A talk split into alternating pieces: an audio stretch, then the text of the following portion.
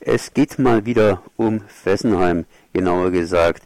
Fessenheim schließen, nicht schließen. Da gibt es ja verschiedenste Informationen, die durch die Medien huschen.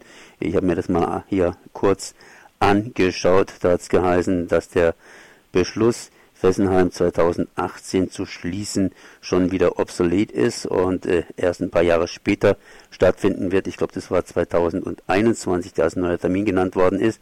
Später dann wurde das Ganze zurückgenommen und, und, und. Das heißt, ein kleiner Anruf bei Axel Meyer, BUND Freiburg, hat dann auch nicht so viel gebracht. Er hat nur gesagt, naja, alles noch ein bisschen unsicher.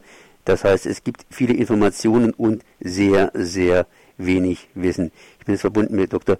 Rudolf Rechsteiner von der TRAS, das heißt dem Trinationalen Atomschutzverband, und sage erstmal Servus. Ja, guten Tag, Herr Krammelsbacher. Jo, wissen Sie mehr? Ja, wir wissen eigentlich äh, auch nicht genau, was der Fahrplan ist, aber es gab in den letzten Monaten doch ein bemerkenswertes Ereignis. Also das war vor etwa zwei Wochen. Da ist der Chef der Atomstromabteilung der Electricité de France nach Fessenheim gekommen und hat dem Personal gesagt, dass äh, Ende 2018 oder Anfang 2019 der Reaktor definitiv geschlossen wird. Und ich meine, mm, äh, es gibt klare Anzeichen, dass die Schließung von Fessenheim ja auch von der amtierenden Regierung jetzt weiterverfolgt wird. Es gibt auch andere Nachrichten, die sind nicht so positiv. So die Reduktion auf 50 Prozent Atomstromanteile in Frankreich sei bis 2025 nicht zu erreichen. Das hat äh, der Umweltminister Hulot gesagt und das hat man ja eigentlich auch erwarten können, weil das ja die Schließung von etwa 20 Reaktoren äh, umfasst hätte. Aber es gibt dann auch eben Meldungen, dass neben Fessenheim noch weitere Reaktoren in dieser Amtszeit stillgelegt werden sollen. Sind denn Reaktoren praktisch in Frankreich jetzt am Aufbauen, das heißt, dass sie anfahren. Es hätte geheißen, dass Flammerdville sozusagen zuerst ans Netz muss, bevor Fessenheim stillgelegt werden kann? Ja, äh, es gibt natürlich immer noch gewisse Unsicherheiten bei Flamanville, aber die haben ja jetzt gesagt, dass sie das in Betrieb nehmen werden. Und ähm, die Tatsache, dass hier die EDF äh, den Bau leitet und nicht die Areva, die ja faktisch Konkurs ist, deutet darauf hin, dass äh, vielleicht ein leistungsfähigerer Betreiber hier am Werk ist als bei den Neubauten in, in China, Finnland oder auch Großbritannien. Also es scheint so, dass äh, in Flamanville jetzt äh, die mindestens die technischen Probleme sichtbar gelöst werden können. Was heißt das? Kennen Sie sich da ein bisschen aus mit diesem Reaktortyp? Äh, ist es eine Verbesserung gegenüber Fessenheim? Auf jeden Fall, weil Fessenheim ist uralt. Aber ich meine, Reaktoren sind ja eigentlich generell nicht so ganz sicher.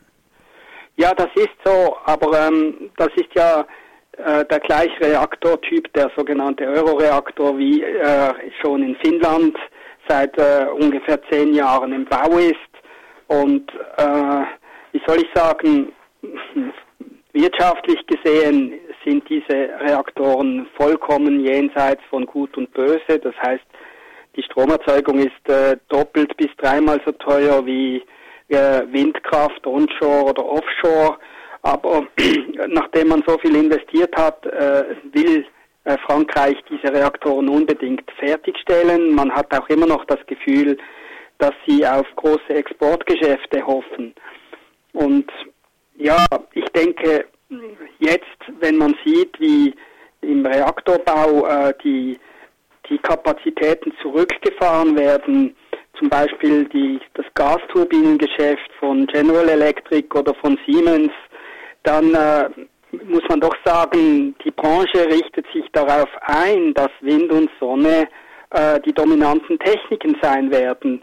Und ich denke, dass diese Entwicklung an der Atomindustrie eben nicht vorbeigehen wird. Also die Franzosen erkennen wahrscheinlich, dass die Weiterführung äh, des AKW-Baus einfach äh, wahnsinnig teuer sein wird, weil man heute absolut nicht mehr konkurrenzfähig ist mit den erneuerbaren Energien. Und das hat die EDF selber auch in Interviews in den letzten Monaten zugegeben. Sie retten sich dann einfach mit der Bemerkung, dass ja die Sonne nicht in der Nacht scheine und dann brauche man Atomstrom.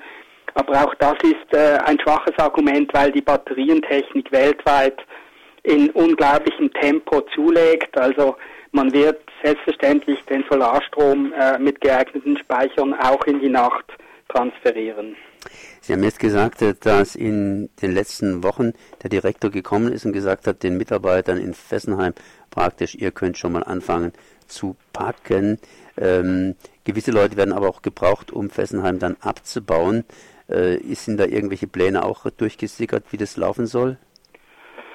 Nein, das wissen wir nicht, aber es gab mal einen Vortrag äh, in, in Süddeutschland, wo gezeigt wurde, dass äh, die EDF schon so etwas wie eine Reihenfolge hat äh, bei den Altreaktoren, wie man die rückbauen will. Da gibt es auch eine spezielle Abteilung, die das macht.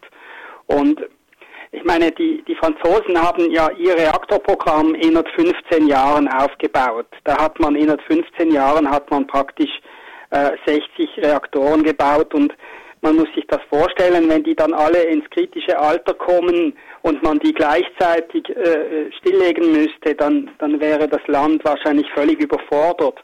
Also es hat schon eine gewisse industrielle Logik, dass man jetzt die alten Werke schrittweise vom Netz nimmt und das Spannende dabei ist einfach, dass Frankreich ja auch so ein bisschen Solar- und Windenergie immer gemacht hat und die Leute bei der EDF wissen ganz genau, dass das heute billiger ist. Also da darf man hoffen, dass vielleicht dann in den nächsten Jahren auch mal ein Tempo vorgelegt wird bei Wind und Sonne, wie, wie wir es in Deutschland kennen.